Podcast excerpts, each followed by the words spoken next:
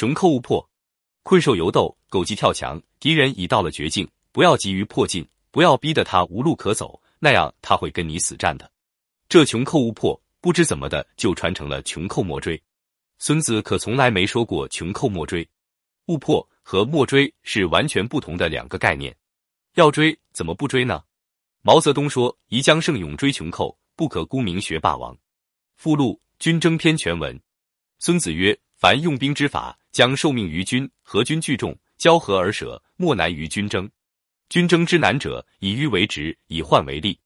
故于其途而诱之以利，后人发，先人至，此之迂直之计者也。军争为利，军争为威。举军而争利，则不及；伪军而争利，则辎重捐。是故卷甲而趋，日夜不处，背道兼行，百里而争利，则秦三将军敬者先，疲者后。”其法十一而至，五十里而争利，则绝上将军；其法半至，三十里而争利，则三分之二至。是故君无辎重则亡，无粮食则亡，无尾机则亡。故不知诸侯之谋者，不能御交；不知山林险阻举则之行者，不能行军；不用乡导者，不能得地利。故兵以诈立，以利动，以分合为变者也。故其急如风，其徐如林，侵略如火，不动如山，难知如阴，动如雷震。略相分众，扩地分利，悬权而动。先知迂直之计者胜，此军争之法也。军政曰：言不相闻，故谓之筋骨；事不相见，故谓之惊奇。夫筋骨惊奇者，所以一人之耳目也。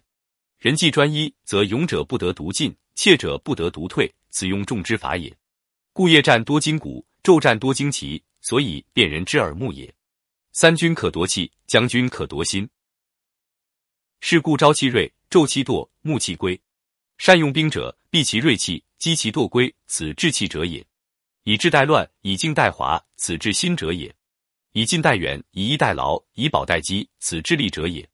无妖正正之旗，无稽堂堂之阵，此治变者也。故用兵之法：高陵勿向，背丘勿逆，阳北勿从，锐卒勿攻，耳兵勿食，归师勿遏，为师一阙，穷寇勿迫，此用兵之法也。我们继续学习《孙子兵法》，进步。就是不断的发现自己不会。什么叫学会？没法说，只有会的人才知道什么叫会。而且每过一阵子，又发现自己不会了，这时候就是又要进步了，功力又要增长了。